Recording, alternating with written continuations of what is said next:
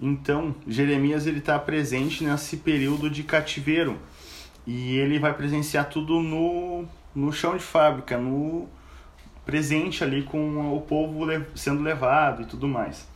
A gente precisa dar uma olhadinha e anotar algumas coisas sobre quem, ou melhor, o ambiente da época em que o Jeremias estava estava vivendo ambiente da época. Então a sociedade estava se deteriorando, tanto economicamente como politicamente, espiritualmente, estava se deteriorando. O povo de Deus escolhido e agora numa terra que Deus prometera, estavam se deteriorando. As guerras dominavam o cenário mundial, porque a gente teve ali o Egito como a grande superpotência, depois a Síria, que levou o povo do norte cativo, e agora vem a Babilônia como uma superpotência para levar o povo de Judá se não se arrepender. Depois a gente vai ver o ambiente da época de Jeremias, a palavra de Deus era considerada ofensiva.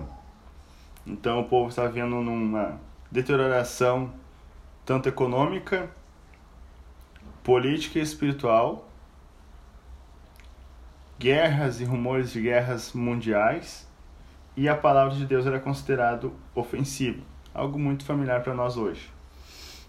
A mensagem principal do Jeremias vai ser desde o seu chamado, a partir do verso 5 aqui, até o restante do livro, em que ele deveria comunicar o arrependimento ou levar a nação a se arrepender, a nação de Judá, o reino do sul, ao arrependimento e, caso contrário, seriam levados cativos pelo reino, por um reino do norte, um reino que eles ainda não sabiam exatamente qual era. Então ele tem que levar, anunciar tanto justiça de Deus, como a graça salvadora do Senhor, através a justiça da palavra, porque o povo tinha pecado, e a graça de uma salvação por meio do arrependimento.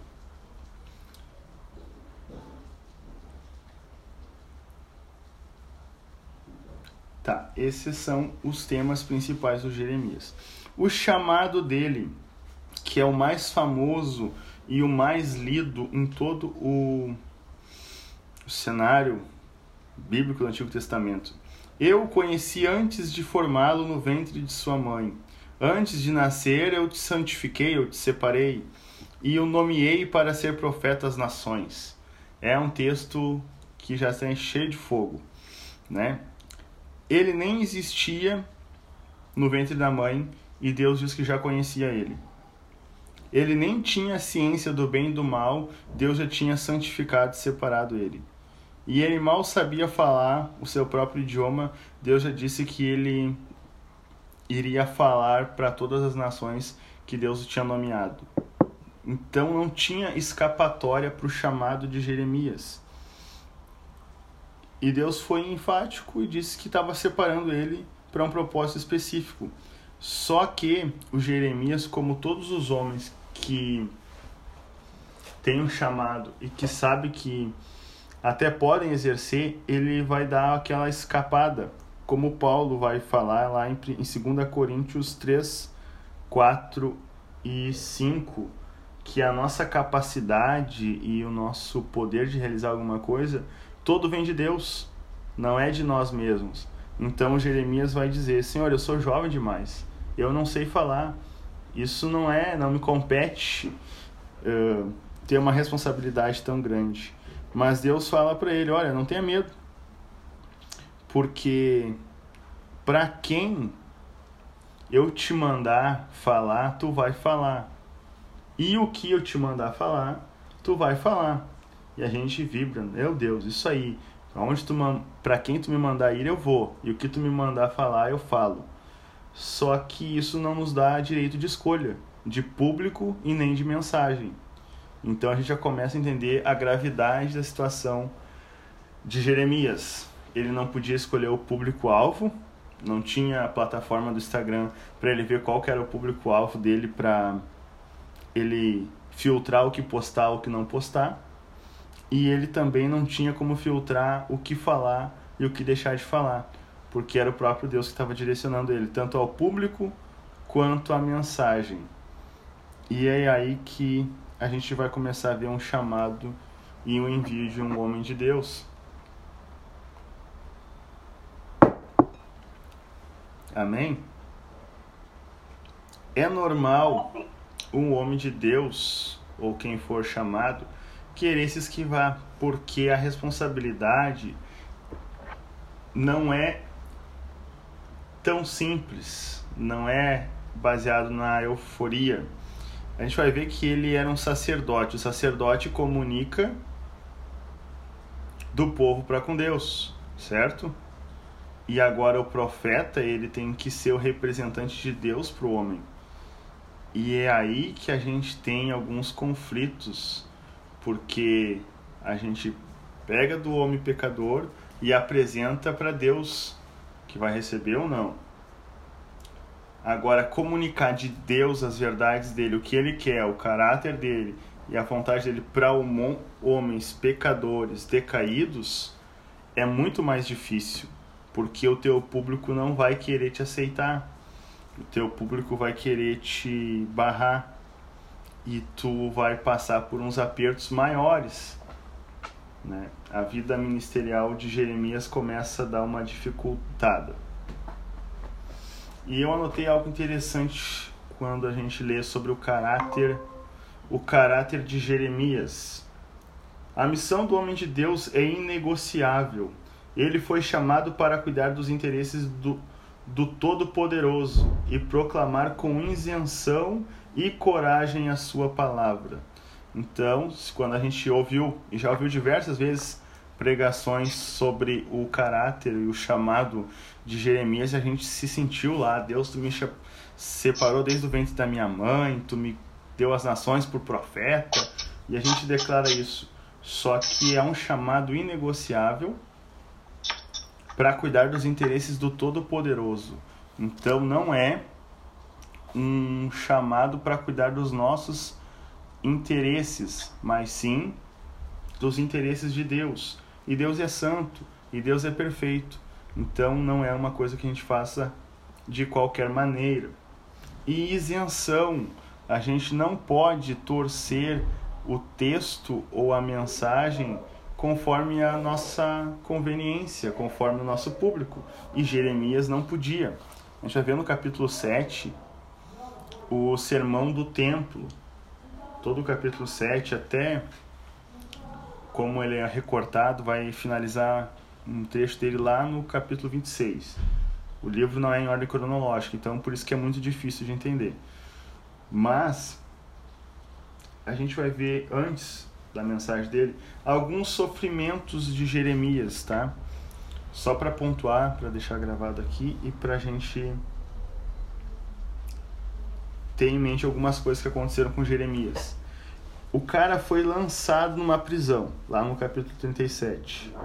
Ele foi lançado depois numa cisterna, capítulo 38. Ele foi levado para o Egito contra a vontade dele. Sequestraram ele, lá no capítulo 43. Ele foi rejeitado pelos vizinhos, né, no capítulo 11. Foi rejeitado pela família, no capítulo 12. Foi rejeitado pelos próprios sacerdotes da sua família, no capítulo 20 foi rejeitado por seu público, no capítulo 26 e 8, no final do seu sermão. Foi rejeitado pelos reis, lá no capítulo 36. E esse é um resumão do ministério de Jeremias. Aos olhos do mundo, isso é um fracasso de ministério. O cara só foi rejeitado, não teve espaço para nada. Só que aos olhos de Deus, Jeremias foi um dos homens mais bem-sucedidos de toda a história. o que vale mais? O sucesso no ponto de vista ministerial que a gente tem às vezes na nossa mente ou o sucesso ministerial dos olhos de Deus?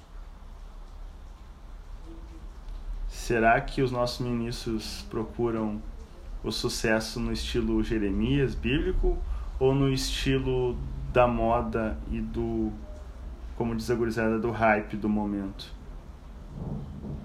Parece que a gente está bem distante dessa realidade bíblica, né? Olhando assim por cima.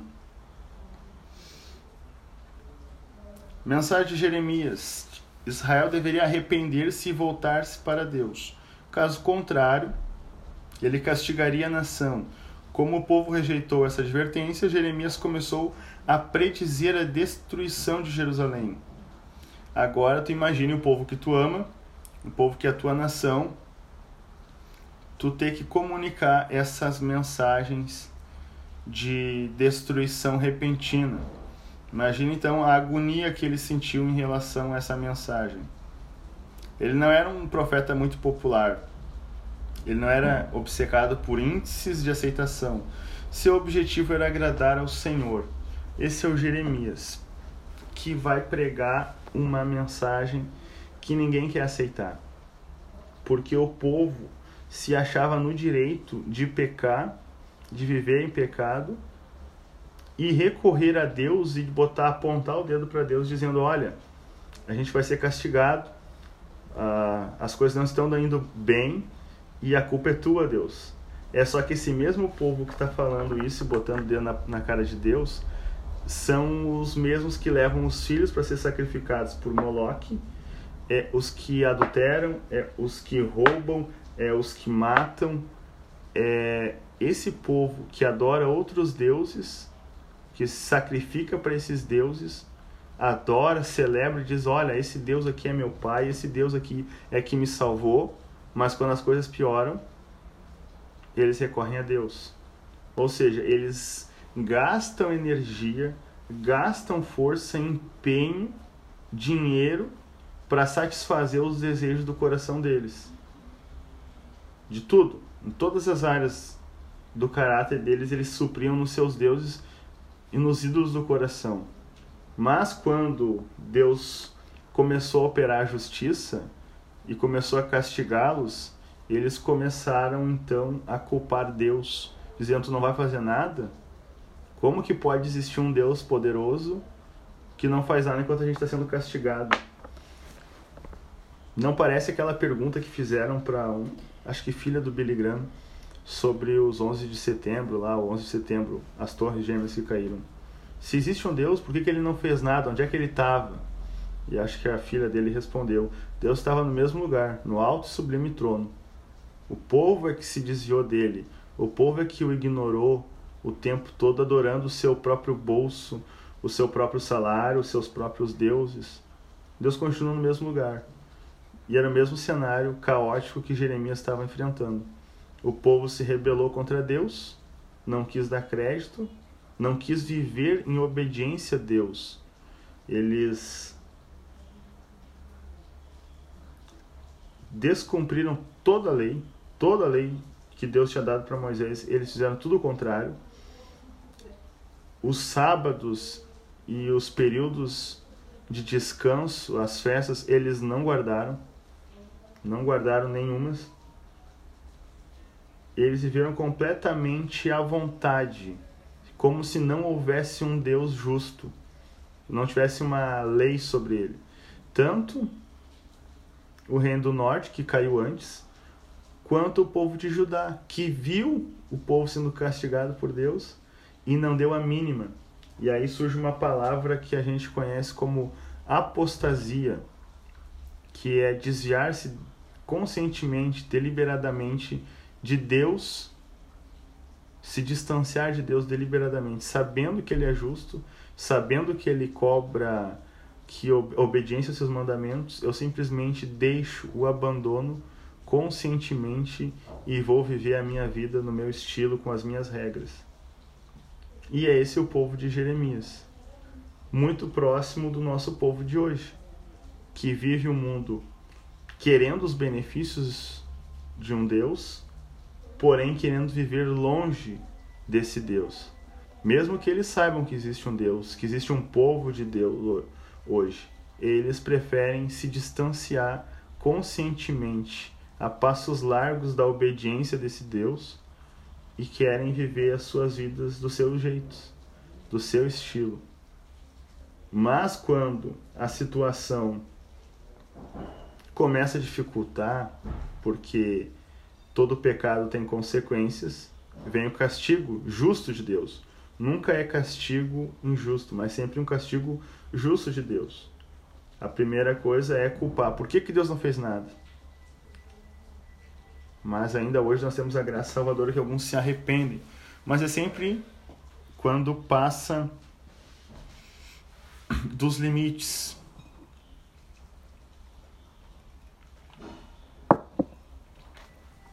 Jeremias não é empolgante, né? Ele não é um livro empolgante de se ler, não, eu quero ser igual a Jeremias, porque há um custo em abrir a boca para falar algumas verdades que vai doer. E primeiro dói em quem fala, e também vai doer em quem ouve. E o resultado não vai ser um abraço, um elogio. É só que são consequências do chamado profético. Tem um texto que eu até marquei aqui que reflete muito o tanto o povo de Judá na época de Jeremias quanto o nosso. Em uma das palavras de Deus acerca acusando o povo, a gente vai ver muito Deus acusando o povo, Jeremias uh, como sacerdote se colocando para interceder pelo povo, uh, chorando, lamentando e também comunicando as as catástrofes que virão. Mas uma coisa que Deus fala acerca do povo: abandonaram a mim, a fonte de água viva, e cavaram para si cisternas rachadas, que não podem reter água. Lá no capítulo 2, versículo 13. Deus lamenta que o povo abandonou Deus, que é a fonte de água viva, e cavaram para si cisternas rachadas, né, ou cisternas rotas em algumas versões. O povo de Judá eles plantavam e cuidavam dos seus rebanhos em regiões montanhosas. Então era muito difícil a água subir morro acima. Então era mais fácil criar cisternas, reservatórios para ter água em tempo de seca. É algo do dia a dia normal. Criava um mini poço, uma cisterna, enchia da água da chuva. Quando precisava, eles tinham acesso àquela água. E Deus está comparando o povo dele, não, é o povo de fora, o seu povo, que chama pelo seu nome. Vocês preferem ficar com um reservatório, e nesse caso, reservatório rachado, que vocês estão perdendo água, não tem condições de dar vida, vocês estão preferindo o que vocês constroem, que não vai dar vida, do que vocês buscarem de mim, que sou a água da vida. Quantas vezes o povo de Deus faz a mesma coisa? Eles abandonam a Deus, que é a água da vida, para viver de reservatório, de uma mensagenzinha de alguém que passou, de um texto que leu, mas não tem a fonte da água da vida. Esquece que Deus é fonte, que Deus ele pode saciar todas as áreas da nossa vida mas a gente prefere ficar apegado a cisternas, guardando uh, ideias e aquilo que a gente viu lá em 1900 e antigamente. E não, isso era que era bom. É desse jeito. E não se permite mais ser lavado e ser cheio da água da vida. Esse é o cenário de Jeremias. E é muito próximo ao nosso cenário. Amém? Estou sozinho? Não estão me ouvindo Amém. mais? Amém. Se quiserem contribuir com alguma coisa, vai ser bem rápido. Porque tem muito, muita coisa. O Jeremias, ele vai se levantar não por ele próprio, né? Ele é o representante de Deus. Então, quando a gente fala que Jeremias vai se levantar, vai se posicionar, não é porque o profeta vai simplesmente não gostar de alguma coisa e vai dizer, olha, vocês são os profetas, só os profetas, ah, vocês estão errados. Nenhum profeta de Deus se levanta por si só. Até tá lá na condição do chamado. Para quem eu te mandar, tu vai falar. O que eu te mandar, tu vai falar. Então o profeta ele não fala por si mesmo, ele é um representante de Deus. Então toda a palavra profética que a gente vê de Jeremias, Isaías, Ezequiel, é o próprio Deus comunicando.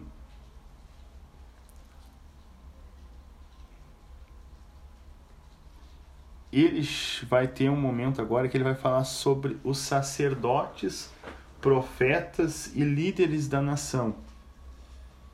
O Jeremias ele tem que se posicionar contra esses, porque eles estavam comunicando uma mensagem para o povo de que tudo vai ficar bem.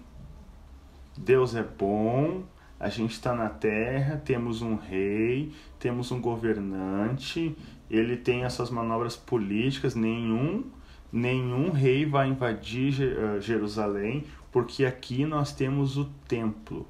E o templo é de Deus, aqui tem a arca da aliança, nada vai nos acontecer. A gente peca, a gente faz umas coisinhas erradas, mas nós temos o templo e o templo vai nos salvar. Essa era a mensagem que os sacerdotes e os profetas de Judá estavam comunicando ao povo, eles estavam confortando o povo nisso. E lá no capítulo 6 e 14, o que Deus fala na boca de Jeremias, eles oferecem curativos superficiais para a ferida mortal do meu povo. Eles estão colocando band-aid para quem está morrendo de câncer. Em outras palavras, eles estão mandando esse povo confortavelmente para o inferno. É isso que esses líderes estavam fazendo. Porque eles estavam pecando, estavam desobedecendo a Deus, faziam pouco caso de Deus, se desviavam de Deus. E a gente vai ver isso todo o capítulo 5, 6. Mas agora Deus vai dizer: não vai ficar bem não vai melhorar. As coisas vão piorar. Parece que o Jeremias, ah, tem que ser o profeta do caos. Exatamente. Não é caos. É juízo de Deus. Está na lei de Deus, desde Deuteronômio. Se o meu povo um dia se desviar, desobedecer as minhas leis, desobedecer os mandamentos que hoje te ordeno, vai vir um povo do norte, o idioma do qual tu não conhece, e vai acabar com ele, exterminar do meio da terra. Estava na condição. Obedece, tem a terra e tem as bênçãos. Desobedece, vem castigo e vem juízo, e Deus é tão bom, bondoso que há haverá restauração. Jeremias está vivendo o período que precede o castigo. Só nesse livro de Jeremias ele vai passar pelo período de três ou quatro reis. Antes da queda de Judá, os três levas de cativos, aqui vai Daniel, Ezequiel e mais alguns, ele vai presenciar e ele vai estar tá vivenciando esse caos. E ele vai estar tá avisando o povo e vai estar tá comunicando, olha, vai vir um castigo.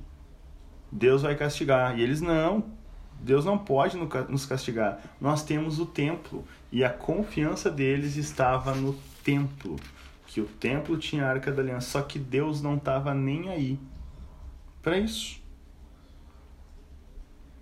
Deus não estava nem. A proteção deles não vinha do templo. O templo era símbolo da presença de Deus. Se eles se afastaram de Deus e negaram a sua presença, que adianta o templo, que adianta a matéria, se a essência divina eles já tinham negado. Então, Deus permite que os muros de Jerusalém viessem a cair. E dá uma lição no seu povo de que não, Deus não se preocupa com atos religiosos. Atos religiosos não salvam, não salvaram e nunca vão salvar ninguém. E isso é muito sério e muito atual, quando alguns pensam que por estar dentro de uma igreja vai salvar, por pecar e depois voltar para a igreja, vai pensar que o seu pecado vai caducar e não há consequências. Mas Deus é justo E ele não pode, e Deus não passa a mão por cima de ninguém. Ele é justo. Ele trata tanto em Provérbios quanto lá em Tiago fala aquele que tem pecado confessa, deixa vai cobrir uma multidão de pecados. E o cobrir não é de passar pano, de cobrir botar embaixo do tapete, mas de superar, de aplacar a ira de Deus do pecado. Mas as consequências sempre vêm. Principalmente uma vida devassa e disfuncional. Mas enfim, o Jeremias, ele precisa comunicar essa mensagem para o povo, sem performances de consolo e ah, vocês vão. Não.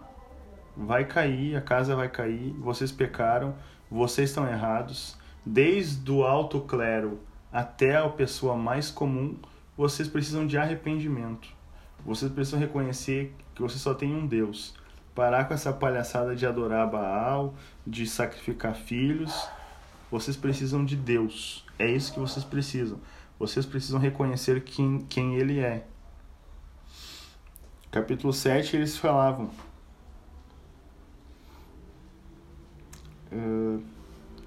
Capítulo 7, versículo 4. O templo do Senhor está aqui, o templo do Senhor está aqui. Contudo, só serei misericordioso se vocês abandonarem seus pensamentos e atos perversos e começarem a tratar uns aos outros com justiça se pararem de explorar os estrangeiros, os órfãos e as viúvas, se pararem de cometer homicídio e se deixarem de e se deixarem de prejudicar a si mesmos ao adorar outros deuses. Jeremias 7:4 fala disso. Eles estavam prejudicando os órfãos, as viúvas e os próximos. E lá em Deuteronômio, na lei, previa que eles cuidassem dessas pessoas cuidasse do necessitado, do estrangeiro. Mas o próprio povo de Deus está negando essa tarefa. E isso é importante até nos dias de hoje. Justiça social é algo que Deus se importa. Para Deus não importa ter um templo gigantesco se não há justiça social. Se a gente não olha para o órfão, para a viúva, para o pobre como alguém que carece do cuidado da igreja, do cuidado do povo de Deus.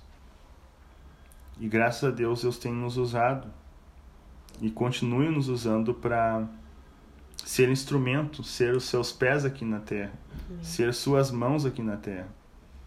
Porque caso contrário, é justiça de Deus.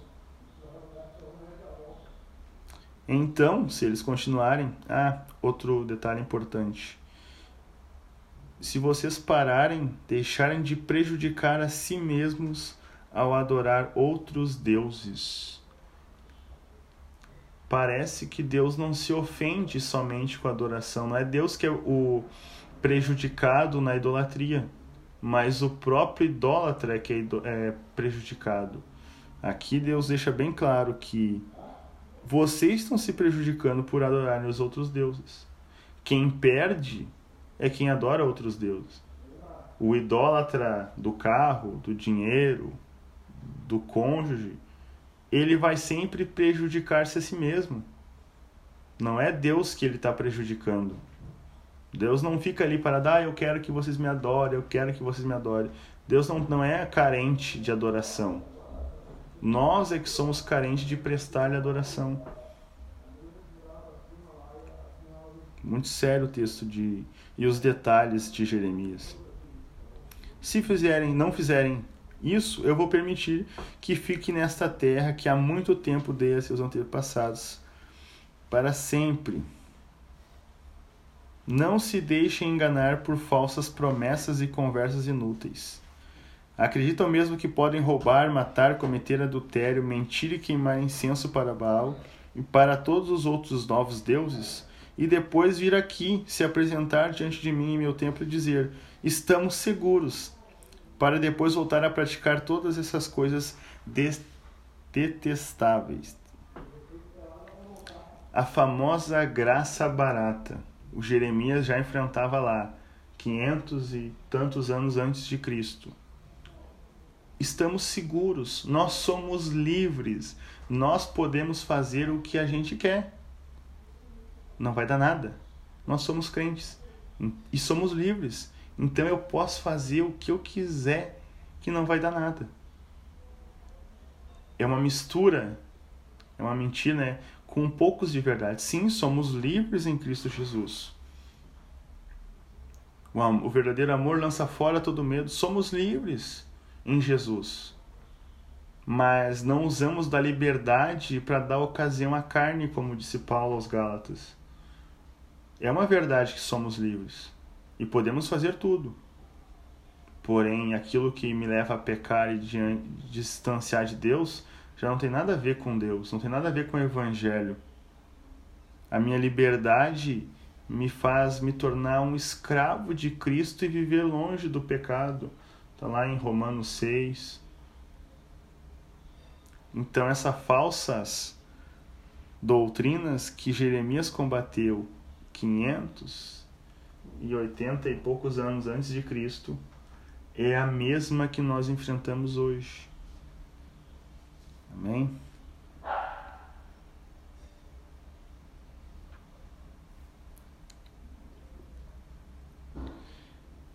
Esse templo que eles que leva o meu nome se tornou um esconderijo de ladrões. Certamente vejo todo o mal que acontece nele. Eu, Senhor, falei. Em algumas versões deve estar diferente, né? Assim diz o Senhor. Agora vamos a Siló, o primeiro lugar onde coloquei a tenda. E aqui ele vai mostrar que lá em Siló, quando ficou o tabernáculo, teve uma destruição da cidade. E Acho que Segunda Reis conta esse detalhe. E o povo praticava perversidade lá, e Deus não se importou em destruir. E agora não vai se importar em destruir Jerusalém só porque tem um templo. E agora para nós, se nós não nos importarmos com Deus, o que ele pode destruir de nós? É sério, né?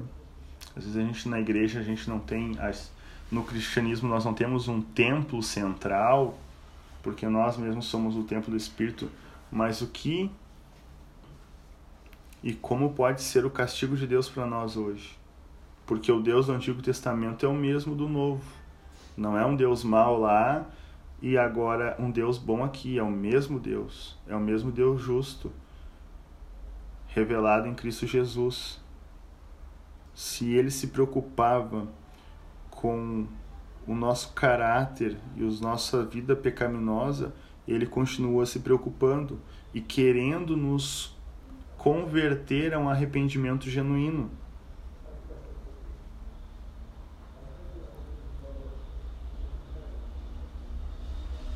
Deus vai falando aqui que ele chamou para eles para perto, mas eles continuaram recusando Deus, apostasiando.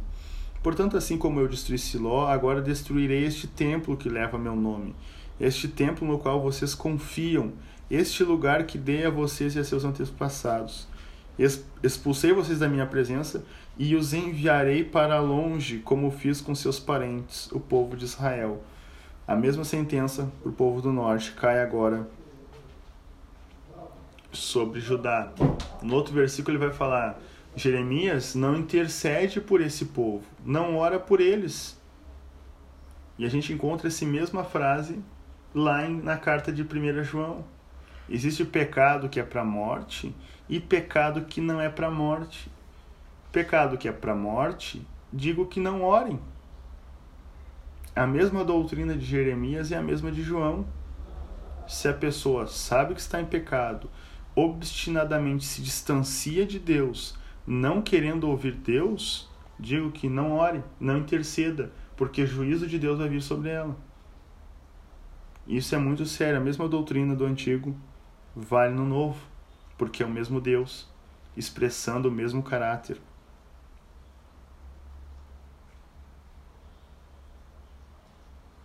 E aí eles falam da persistente idolatria de Judá. Eu queria encerrar já com um texto, mas eu não estou conseguindo lembrar, que eu não marquei aqui. Mas enfim, eu acho que era sobre os falsos profetas. Mas se eu não achei é porque não é para falar. Né? Sempre essa a se fosse para falar, eu achava.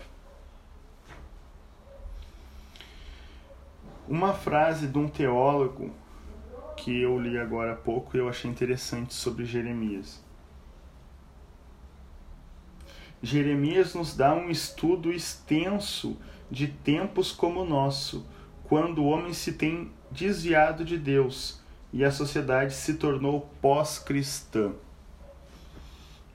Bruno e Jéssica vão para um país que tem o centro de um cristianismo morto, mas também uma sociedade pós-cristã. Né? Repete aí, Josué, essa frase. Jeremias nos dá um estudo extenso de tempos como o nosso, quando o homem tem se desviado de Deus e a sociedade se tornou pós-cristã. O povo de Deus tem se desviado de Deus e a sociedade que não conhece a Deus, uma sociedade pós-cristã, que para eles o cristianismo é irrelevante estão numa outra era, uma nova era da sociedade. Países como Estados Unidos, grande parte da Europa, a sociedade já é pós-cristã. Já para eles o cristianismo que a gente vive hoje já é ultrapassado. Para eles fosse melhor se não tivesse existido. É esse o cenário que a gente vai enfrentar. E no Brasil também já começa a acontecer muito disso. E a gente viu, resumidamente aqui, que Jeremias não se importou com isso. Ele foi isento na comunicação. Esse texto do capítulo 7, Deus fala bem sério com ele: vai e fica à porta do templo. Não pede para ele ficar no altar, como ele tinha direito, como sacerdote. Não diz para ele ir para fora do templo. Não, fica na porta do templo. Tu vai falar e vai comunicar a mensagem para quem está dentro, para quem está fora, para quem está passando distante. Tenho mais 10 minutos, mas eu acho que eu consigo finalizar. Nós precisamos comunicar tanto para quem não ouve a mensagem, para quem não é cristão, está alienado no mundo, nós precisamos comunicar a palavra de Deus e para quem está dentro da igreja também. Porque o povo que se chama pelo nome do Senhor, muitas das vezes está distante o coração de Deus. E aí tem aquela chamada de segunda crônica, se o povo que se diz que é meu, se humilhar, se arrepender, se converter dos seus maus caminhos, então eu ouvirei do céu. Nós precisamos ser esses pregoeiros, como Jeremias, isentos, sem ser partidários. Ah, mas eu. Não pregar a palavra de Deus, o que Ele está nos comunicando através das Escrituras. Nos posicionarmos no meio entre igreja e mundo, entre os que estão dentro se desviando o coração de Deus, quanto os que estão fora. E para encerrar, bem breve, tem uma frase que eu ouvi e me marcou muito, de um pastor norte-americano. Dizem que o mundo tem mudado porque tiraram das escolas a Bíblia. E a gente é verdade. Tiraram a Bíblia das escolas. Mas ele fala: esse não é o problema da sociedade de hoje. O problema da sociedade de hoje é que tiraram a Bíblia dos púlpitos. É que tiraram a Bíblia das casas. Por isso a sociedade hoje é toda confusa. As pessoas já não sabem se nasce homem ou mulher. Porque tiraram a palavra de Deus de dentro da igreja Tiraram a palavra de Deus dentro das casas, não da escola. E aí já não há homens como Jeremias, firmes para comunicar uma mensagem de Deus, sem se apegar à sua ao seu partido A ou B, ao seu grupinho A ou B, mas que pregam a palavra de Deus, sem, como dizia o meu discipulador, sem ter rabo preso sabe? É difícil. Tem muitos que não podem pregar porque tem rabo preso. Então não pode comunicar. Então, em vez de falar uma verdade acabam fazendo o quê? Botando band-aid para curar uma ferida mortal. E esse é o Jeremias que a gente tem aqui. O maior livro da Bíblia. Tem Isaías, Salmos, mas é o que mais tem texto. E por isso que é só esse detalhe do chamado e a mensagem.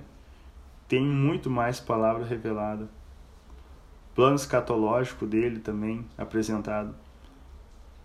E é isto. Alguma pergunta antes da gente encerrar? Pastor, Tiago? Jéssica. Tem mais coisas que eu tinha até marcado aqui, mas eu não vou entrar, é só para nós refletirmos na importância desse livro que a gente está lendo. E talvez em outra oportunidade ainda a gente volte a comentar mais. Fala, Thiago. Não, não, minha parte não tem nenhuma dúvida. Na verdade, só tinha falado ali de Jeremias, né? É, dos falsos profetas, e eu acho que é o capítulo 23. Vamos só para te.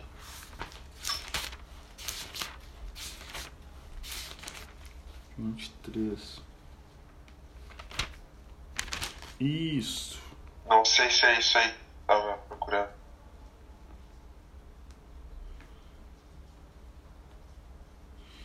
Do 9 ali, meu coração está quebrantado por causa dos falsos. Isso mesmo. Mas agora já. Não vou comentar tanto, mas é isso aí. O pessoal lá pregava uma coisa, não, mas Deus revelou, Deus me falou. Não. Deus não falou nada para ti. É punk quando acontece isso.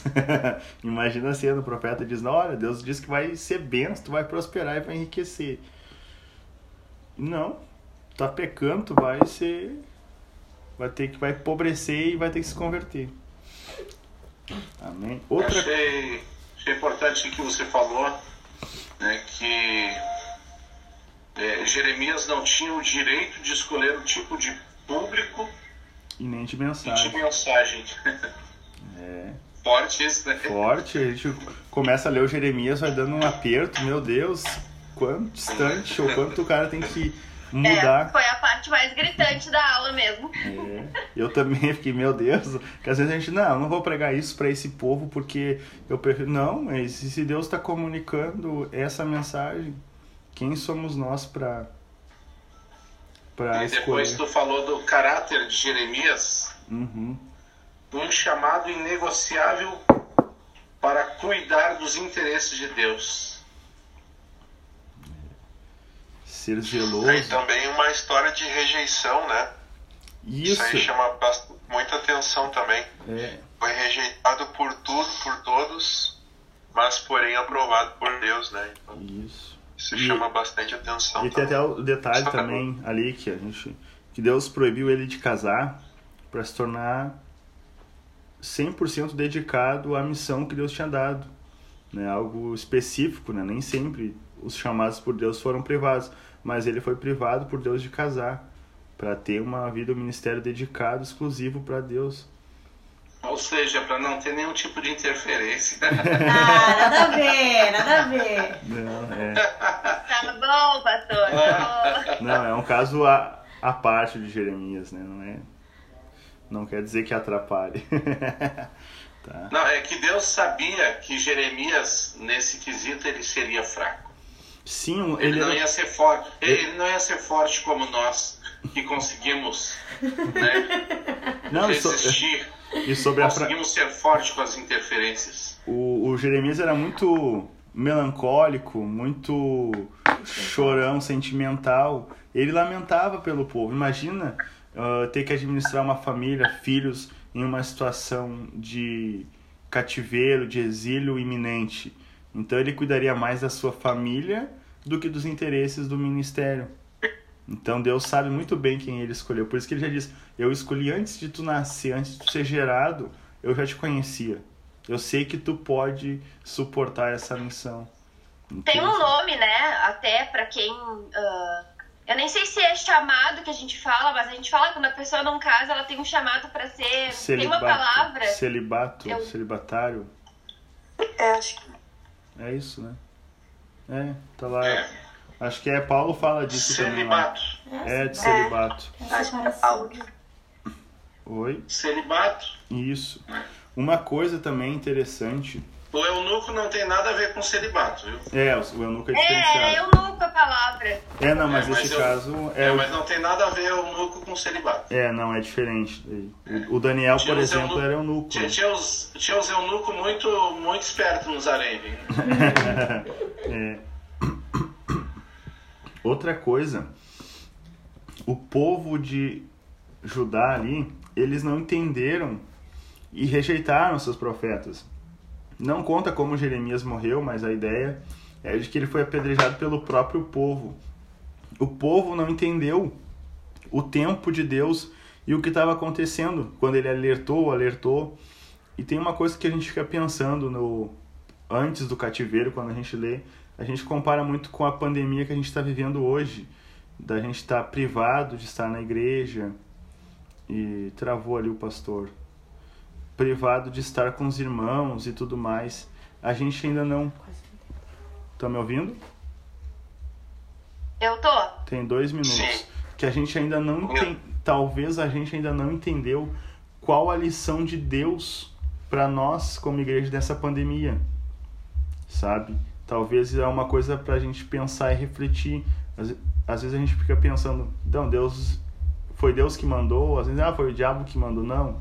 É uma lição de Deus para nós, como igreja. Mas talvez a gente ainda não passou pelo período de aprender o que, que Deus quer ministrar com a gente ainda já dois anos quase de pandemia, mas a gente não sabe ainda o que foi que Deus está querendo comunicar. A gente já tem uma noção de algumas coisas, porque olha só, antes aqui no Brasil do da pandemia a gente teve um evento chamado Tecende, o envio. Agora a gente ah, acabou a bateria do pastor.